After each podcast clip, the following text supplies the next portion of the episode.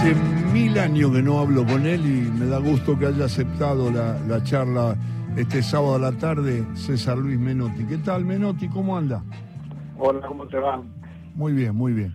Estaba hablando de fútbol y me entusiasmé a hablar un poco con usted porque di como ejemplo, estábamos hablando de los grandes jugadores de todos los tiempos, y, y, como yo tengo una posición en el sentido de que lo que pienso es que Maradona es único, y estaba diciendo que se aceptan, y además de, personas que tienen tanta trayectoria y tanta importancia en la opinión general de los jugadores que ha dirigido, además con esa autoridad natural eh, que tienen los entrenadores y los exjugadores. Usted es un hombre de fútbol, es un hombre de trayectoria como jugador y como entrenador, y lo dirigió a Diego, por ejemplo, y jugó con Pelé.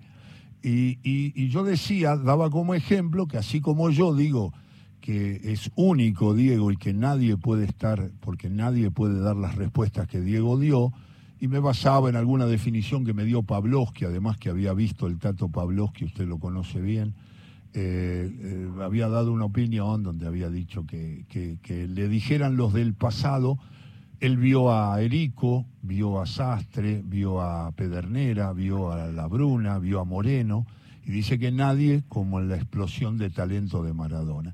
Y entonces dije como ejemplo que usted, como una de las opiniones más autorizadas de fútbol, dice que el extraterrestre y el jugador único es Pelé y que vale como, como vale para escuchar y para y me gustaría que usted dijera o ratificara eso y qué piensa de eso. Es difícil definirlo por etapas, pero confío mucho en sus explicaciones.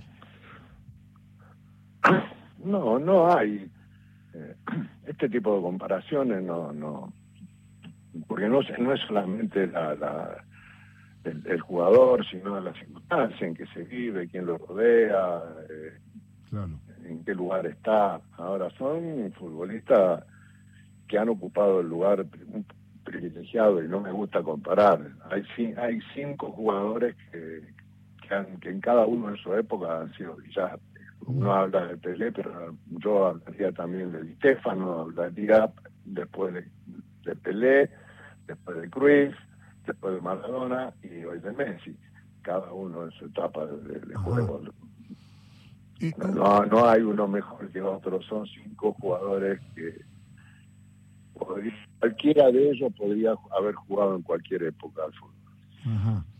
¿Y, ¿Y no cree, César, que ahí hay algunos jugadores más yo, por ejemplo, qué sé yo, en esa lista que usted dice, que me parece que es casi unánime, la que usted dice de los cinco, me parece que nadie, porque después está el problema de los puestos.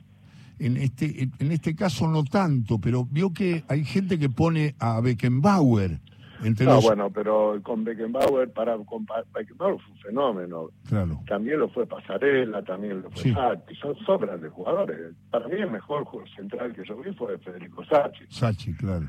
Pero bueno, son, el, tema es la magnitud de un futbolista donde cumple, puede cumplir todas las funciones. Son recuperan pelotas, gestan jugadas y definen jugadas.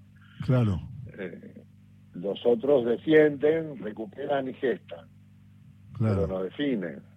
Así que yo lo que digo que son son futbolistas que hubiesen jugado. Ya lo dijo Pedernera una vez, mm, Una vez le pregunté a Pedernera si los jugadores de antes podrían haber jugado hoy y me dijo de eso estoy seguro. Lo que no sé si los de hoy pudiesen haber, si todos los de hoy hubiesen podido jugar antes es, un, eh, si podrían haber jugado todos los jugadores que juegan hoy en, la máquina de River, ¿qué es eso? Claro, claro, sí, Son charlas, son charlas divertidas, pero la realidad es lo que hay, lo que están jugando, ¿no?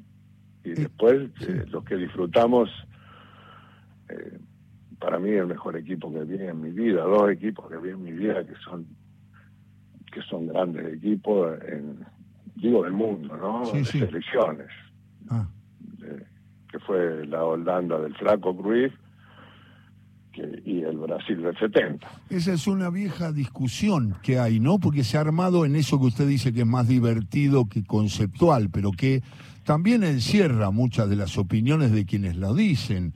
porque no es lo mismo. Yo, yo soy del Brasil del 70 a muerte, a muerte en, relación a Holanda, pero después me doy cuenta que eh, tácticamente, que estratégicamente, y además de la, de la técnica individual, Holanda era muy completa, ese fútbol circular que todos aparecían. Usted creo que conoce la anécdota de que Garisto le dice a, al zurdo López cuando enfrentan al Ajax, eh, contalos eh, zurdo que son más, porque parecían más a partir de la gracia de Garisto era eh, decir que le aparecían por todos lados al mismo tiempo el mismo jugador que se había ido grandes jugadores todos, bueno, son, equipos que aparecen. Claro. y, además son equipos que tienen las grandes posibilidades de, sostener, pero hoy no tanto. Pero, por ejemplo, ese Aya sostuvo sus jugadores bastante tiempo. Claro, claro. Y la selección holandesa Mantener. fue fue también recibe todo eso de, los grandes jugadores que había. ¿no? Claro, claro. Es la palabra de Menotti que está charlando con nosotros. César Menotti está charlando, estamos charlando de fútbol en general. En esas charlas, eh, cuando uno habla de equipos, eh, eh, fíjese que el, el, el, Barcelona de Guardiola, usted dirigió Barcelona, el Barcelona de Guardiola tiene esa especificación del, del hombre de fútbol que analiza. Dice, me quedo con una, la primera parte o, el esplendor del Barcelona de Guardiola como equipo, porque después cambió bastante al, al salir, sobre todo Xavi e Iniesta, me parece que eran los que le acercaban la pelota a Messi. Para mí Messi es más delantero que volante, pero eso, esos son matices que tiene el fútbol. A mí me gustaba de nueve y medio, ahí cuando le daban la pelota tan redonda el, este, Xavi e Iniesta, ¿no? Con el, respaldo. No, me gustan los números de nueve, nueve y medio. No, lo digo, lo digo por de, nueve, que es delantero para mí. Para mí es delantero Messi. No, para mí, para mí es un jugador de toda la cancha. ¿No? Él puede no hacer goles y, ayuda mucho a generar el buen juego. Puede salir de circunstancias difíciles que solo él puede es un, tiene un pase gol impresionante, es un jugador clarifica, maneja los tiempos, maneja los espacios, maneja la velocidad, yo creo que puede jugar. Lo, en el único lugar que no podría jugar es el defensor, porque para defender no es lo mismo, porque hay que defender dentro del área. Ahí ya es para los especialistas, pero después en cualquier otro lugar de la cancha, donde lo ponga. Qué, bueno que haya dicho Menotti, que está hablando el valor que le da a los defensores especialistas, porque el fútbol... Sí, porque es difícil. Claro. Porque yo lo sufrí. Un día vino un entrenador y me mandó a mí, porque era alto, a, cabecear en los corners. Le dije, mire, yo, yo lo hago, no tengo problema, pero mire que soy un desastre, ¿eh? porque yo estoy acostumbrado a jugar a donde puedo, pongo las manos, pongo los codos para poder dominar la pelota. Total, si hago foul no pasa nada, pero dentro del área no puedo. Eh, no son el, fútbol tiene cuatro acciones y cada uno de, la puede representar o no. Por ejemplo, defender, recuperar, eh, porque a la pelota hay que recuperarla, hay que defender, recuperar, gestar y definir. Entonces uno puede recuperar, ¿eh? puede ser un buen recuperador. Por ejemplo, no sé, Ardiles, de los que tuve. pero no pero defender adentro del área es muy difícil. Claro, Entonces son grandes jugadores los que defienden, porque después salir a 20 metros uno puede interrumpir y esa interrupción no se traduce en un penal. Pero si uno eh, eh, no sabe defender adentro del área, es muy difícil para cualquiera. Por eso hay especialistas. Ahora, eh, César, qué diferente que es el, el, tipo de jugador del 5, porque cuando usted mencionó a Ardiles, volví a los 5, yo le iba a mencionar a, Gallego, ¿no? No, no, Gallego era el 5, no, pero digo que Ardiles... No, no, pero está bien, no, no, pero quiero... Ardiles era un gran recuperador. No entiendo, entiendo. Pero quiero ir a esto de los 5, cambiando ese tema, que es que me da muchos tipos de cinco, porque si yo hablo de Gallego y de Merlo, después tengo que hablar de Redondo y Marangoni, por ejemplo, o Batista, son muy distintos entre sí, ¿no? Sí, sí, y sí, tiene su característica, pero todos los que nombraste saben defender en el área. Ah, ah, Si yo lo pongo a Batista de 6, podría jugar. ajá. Redondo también, Y Redondo también. sí. Y, y Marangoni también. Sí, Marangoni, Marangoni no, yo creo que sí. No, no, no lo he visto y no lo he tenido, no, no lo he seguido muy de cerca, Ah. pero lo he visto muchas veces, sí. ¿Y qué, qué tipo de jugador, eh, eh, César, usted lo vio? eh, era Pastoriza. Porque yo lo Bueno. tengo como un jugador líder muy influyente en el trámite del partido por su calidad. Eh, Era, un- era muy buen jugador, seguro, sí, sí. Bien, En primer lugar, lo que lo primero que hay que aprender en el fútbol cuando se analiza que todo jugador que llega a primera es un buen jugador. Ningún jugador puede llegar a primera división. Digo, llegar a primera división, aunque sea un ratito, aunque juegue un partido, tiene que saber jugar al fútbol. ¿no? Es muy difícil llegar a primera división. Y a partir de ahí cada uno va, va evolucionando. claro. No es lo mismo un futbolista que, que tiene cinco partidos en primera que uno que tiene 20 o 50 o 100. Sí. Estaba pensando en Di Stefano. ¿Lo vio jugar? Sí. Jugué con él, pero de, de viejo, los no, él más viejo que yo, pero jugamos un partido, sí, jugamos un partido una vez en Alemania por un tema de una exposición y estaba lleno de, de, de exjugadores. Y así, que yo jugué con él y jugué con Sibori Uh, en, en México 70. Ahí estábamos los dos bien. Todavía éramos jóvenes. En 70, en el 70. En el Mundial de México, sí. Claro, claro, claro. Sí, sí. No me acuerdo si no jugaba Macaya en contra. Puede ser. Puede ser. me Me, suena, me suena. Me parece, no sé, porque eran periodistas. Jugaba de 8, Macaya. No sé, la verdad que no me acuerdo. Me acuerdo de- de- del cabezón y, y me acuerdo que a los 10 minutos hizo un gol de tiro libre, por eso me acuerdo. ¿Hizo usted un gol sí, de? Ah, sí. bueno, usted Sí, le- bueno, le el arquero también era un hombre grande. Eh, ¿Se acuerda quién era? No, no me acuerdo. Y yo era joven, yo en el 70 era Sí, joven. tenía, tenía pocos años, sí, claro. Si usted del 38 te- era Claro. pibe. Claro, 32. yo era muy joven, claro. ¿Y Sibori? ¿Y Sibori qué era?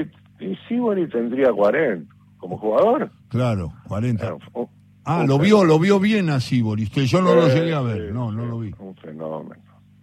Y jugué contra él un partido en, en contra la Juve, yo jugando para River. Ah, ah, Cuando se hizo un partido a beneficio de la, de la o en homenaje a la a la muerte a las muertes de los famosos de los del avión y River fue a jugar ese amistoso y pidió me pidió prestado a mí y a Nene Fernández. Ah, Nene Fernández, sí. Sí, jugaba Onega, el Nene Fernández, Ar- Artime. Hermindo, Hermindo sí, o Daniel. sí. Hermindo. No, Hermindo, Hermindo.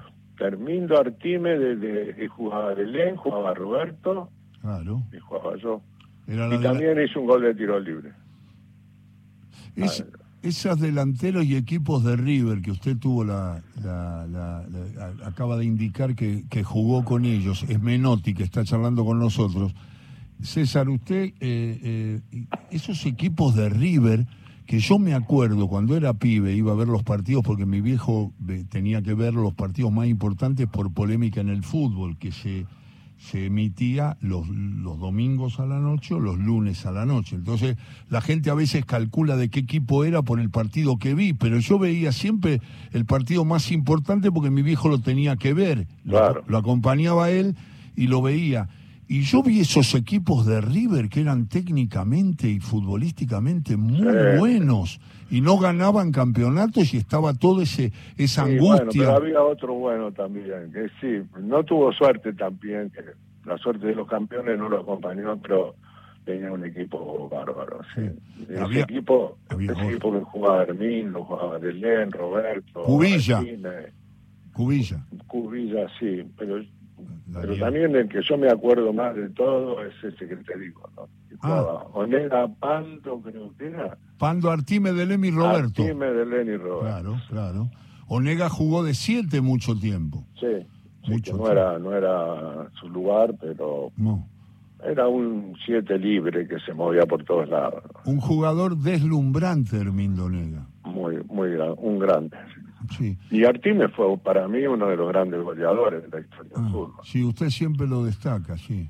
Eh, era una cosa increíble Artime. Artime fue, fue, fue segundo goleador de Pelé cuando yo jugué en Juventud de Brasil, jugó en Palmeiras ah, y, y, estaba primero eh, Artime creo que con 21 goles o 22 y, y, Pelé venía atrás y en un partido del Santo ah. contra un equipo menor Pelé hizo tres goles y le ganó la tabla de goleadores en, el, en un Brasil de Garrincha, de Didi, de Gerson, de Rivelino, de Pelé, ¿no? Así fue. Y después fue a Uruguay, fue goleador con Nacional. Así, en todos los equipos que jugó fue goleador. Sí, sí. Impresionante. Increíble, sí. Increíble. Es la palabra de César Menotti. César, ¿y, y cómo ve eh, esta proyección del equipo argentino en las eliminatorias, eh, generando algunas apariciones, arquero, defensor, eh, de Paul, el nivel de De Paul y cómo se va armando un equipo que ahora está más aliviado en la eliminatoria y que tiene que enfrentar a un campeonato del mundo que para mí tiene un, un qué sé yo, un seleccionado que usted sabe los, los sagrados imprevistos del fútbol, pero me parece que a Francia es muy difícil ganarle hoy. Me parece que tiene un medio campo que no. Yo, ah, bueno, eso es muy difícil hablar a un año. Claro, claro. Yo lo, lo, que veo hoy y Argentina tiene la, ha encontrado algo que es eh, importantísimo, que es, en primer lugar, una relación con la selección del, poder político que es total. es decir, nadie duda de nada. El técnico de la selección, los técnicos de la selección son los que están, tienen todo, todo toda la relación para fortificar la idea del entrenador. Y el entrenador ha logrado tener un grupo de futbolistas que le pertenece, que es lo más importante de un entrenador. Si vos tenés 15, 15 jugadores, se me ocurre decir 15, si vos tenés 15 jugadores tuyos, empezás a tener un equipo. un equipo en definitiva es como una orquesta, ¿no? A lo mejor los cuatro bandoneones no son los mejores del mundo, pero los cuatro bandoneones juntos si lo, eligió el director, van a tocar la música que el director quiere y, y, el, y el director lo va a ayudar. y la idea está en el juego y el técnico seguirá insistiendo para perfeccionarlo. Para eso estamos los entrenadores tiene, una opinión tan elogiosa como la que yo transmití de Francia actual. Por, yo tengo una admiración grande por Sí, pero Francia pasa eso, ¿eh? con Francia pasa siempre eso, ¿verdad? Hay que ver cómo llegan los futbolistas, ¿no? Ahora están profesionalmente a nivel de selección están están más fuertes. Sí. Pero Francia ha tenido grandes equipos, pero después en los mundiales no ha ido bien. Es verdad, es verdad. Sí, sí. Y ahora... Un equipo con Platini que eran terribles. Sí, sí, Pero ahora mismo César eh, perdió con Suiza. Por eso tienen esas cosas, pero tiene un muy buen equipo. Yo lo que hacía como broma, digo, tengo un amigo en Fran Fútbol y le, dije, no me diga que se, se amigaron este, de Shams y, y Benzema. Me dice, sí, hace dos días. Le digo, perdimos, ahora perdimos con con Griezmann, con Mbappé, con Kanté, con Pogba, le digo, y ahora Benzema que hace goles de taco, yo no puedo creer eso, digo, va a ser un rival, digamos, alto, alto, digamos, ¿no? Pero nada, pero, pero todo, Italia, escúcheme, Italia eh, está a punto de no ir y sin embargo no fue en, la, en, en el anterior mundial y todos sabemos que si se mete en un mundial es un rival de cuidado. Por supuesto que sí. Hay hay ocho países eh, que, son candidatos. No, no es tan fácil. No, ningún equipo es fácil en el mundial. Ninguno. Ninguno. Eh, Siempre están los candidatos históricos. Sí, sí, Alemania, sí, sí. Alemania, Argentina, Brasil y Italia. Siempre son los cuatro que nombran siempre, pero pero por ahí apareció una de Holanda que nos complicó y aparecen, por ahí aparecen equipos que son difíciles también, ¿no? Siempre añora más el, el, el, la, el, el jugador o al técnico. ¿Siempre le gustó más jugar que dirigir? No, siempre, sí. Ah. Lo que pasa es que yo, como fui técnico joven, no me alejé mucho de la pelota. Yo me ponía a jugar con los jugadores. Eh, por ejemplo, en, un gran equipo, pero gran equipo que tuve, que fue la CAN del 73. Claro. Yo creo que fue uno de los mejores equipos que yo vi jugar. No es porque esté yo, pero encontrar esos jugadores no era fácil. no, no era fácil. Yo, yo tuve, para mí, el mejor volante derecho de, que yo vi, así como hiciste evaluaciones, para mí Brindisi fue el mejor volante que yo vi. Y lo comparo con cualquiera. sí. Sí, con cualquiera. Brindisi tenía, Brindisi sabía defender, sabía recuperar, sabía gestar y sabía hacer goles. Definía no muy puede pedir más de un futbolista.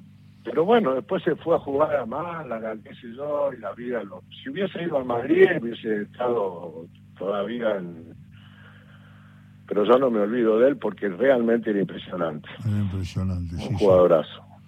Un jugador impresionante. Me acuerdo cuando apareció Maradona en Boca, ¿no? Claro. Sí, Brindisi era un... No sé, jugó mejor Brindisi que Diego en ese momento. A muchos dicen eso. Brindisi dice, que Diego igual fue decisivo en la primera parte. Ah, Diego tenía otra cosa, sí. sí Diego tenía otra cosa. ¿Le costó dirigir a Diego o no? No, no, jamás. ¿Y el diálogo cómo era? Muy perfecto. Ah. Sí. Era como un hijo, lo tuve desde los 15 años. Entrenó en la selección conmigo, fue con el entrenador que más entrenó. entrenó me preparamos, entrenó con la, selección mayor del 78 y, y después continuó con la del 79 y después continuó con la del 82 y después continuó en el Barcelona. Creo que soy el entrenador que más lo dirigió. Sí, creo que sí. Sí, no. Y después, eh, el día que yo me voy, Diego me preguntó si era verdad que me iba del Barcelona, porque si yo me iba al Barcelona, él no se iba a Nápoles, se quedaba. Y, yo ya había decidido que no quería estar más me había fallecido mi mamá, no, quería estar más afuera. Pero siempre, siempre tuvimos una, una excelente relación. Eh, eh, le, quería preguntar por, eh, el, sin, sin buscar ninguna declaración altisonante ni nada, porque no es la idea, cómo, cómo sufrió la, la, la, noticia de la muerte de Diego? ¿Cómo, cómo, cómo, qué, qué, qué, elaboró? Yo no la puedo elaborar, la muerte de Diego. No, es imposible. No, es que no se mueren, esa gente no muere. No se muere nunca. Por ahí andan bailando. Son, son como, como los grandes, como Puliese, como Troilo. Porque para ahora, además de jugar al fútbol, tenía un montón de otras cosas. Sabía bailar, sabía cantar, era tenía un ingenio. Entonces, en cualquier, no, no hace falta una cancha de fútbol, cualquier chiste que, hacen en televisión o cualquier cosa que se dice, en medio, siempre tiene que ver con Maradona. Sí, Porque no era, por, por eso Diego es tan eh, popular, diría, ¿no? Arraigado, porque no solamente como futbolista, es un programa, si lo ves bailar, bailaba como un fenómeno, cantaba, que afinaba, y todo lo que hizo después, de, en esa época que hizo tele, se metió no solamente con los hinchas de fútbol, se, metió con la, en las casas, en la familia. Bueno, y después hizo lo que hizo, qué sé yo, de su vida. Eh, eh, cuando habla de Pelé, que lo vio, jugó, entrenó, habló con él, se entrenó con él. Eh, ¿Usted llegó a jugar, eh, perdóneme si tuvo alguna vez contacto con Coutinho, con el, el compadre de Pelé? Todas las prácticas fue compañero, éramos compañeros. No me diga. Claro, uh. porque el titular era Tonino. Sí, Tonino. Y el, y el gordo jugaba conmigo. Eh, jugaba en los suplentes jugaba Mengalvio, Lima, eran los suplentes. Qué locura. Porque ahí apareció Clodoaldo y Negreiro. Claro, claro. Y eran pibes que... Y arriba Abel y Edu con Tonino. Y Edu, claro. No, yo me, me, acuerdo que en el 70 los suplentes del gran equipo de Jairzinho, Gerson, Clodoaldo, Tostado, Pelé y Rivelino eran Edu y Paulo César. Yo me voy de la cancha si entra un equipo y dice que son suplentes Paulo César y Edu. Bueno, a los periodistas que les gusta hacer números de... ¿Cómo jugaba ese Brasil? ¿Cómo, cómo? Claro, viste que al periodismo le gusta decir 4-3-3, parece que están dando números de teléfono. a veces para decir cuatro defensores, tres volantes y tres delanteros, no se hace sí, no, pero no, no, pero no son, ¿por qué son cuatro defensores? A veces son cuatro, a veces son dos. Es verdad, es verdad. A veces, a veces queda uno contra uno. No sé, bueno, pero está bien. Ahora, a Brasil del 70, ¿cómo, cómo diría? ¿Cómo era? Claro, no, no, claro, sí, Sería para, para el periodismo sería 4-5-1. Y puede ser. no, no. puede ser, puede ser. No, ese equipo, además yo tengo una teoría que les corrijo a todo, a ver si me acompaña. Eh, se habla de los cinco números 10, eran cuatro números 10. Jairzinho siempre fue punta. No, Jairzinho era el único, sí, delantero. Por afuera, por afuera, 7, 11 o 9. Pero 10 fue muy poco. Alguna etapa en Botafogo que lo ponían con el 10. Pero no, con, a Jairzinho. No, Jairzinho siempre fue puntero. Por eso. Entonces cuando se dice 5 yo los corrijo y le digo eran 4. Eran Gerson, Pelé, Tostao, Rivelino. No, y sí, no, y Clodoaldo. En el Clodoaldo, que, bueno, Clodoaldo, qué jugador. por eso, el, único jugador que, que acompañaba para fortificar los, a los de atrás era Clodoaldo, y, y los demás también, porque se puede, se puede recuperar la pelota por acción física o, por reducción de espacio, ¿no? Entonces, ellos hacían eso, reducían espacio y y cuando la tenían, que Dios te ayude. Y la Virgen te acompaña. le mando un abrazo y le agradezco mucho la charla. mucho. Gracias. Un abrazo. Chao, chao.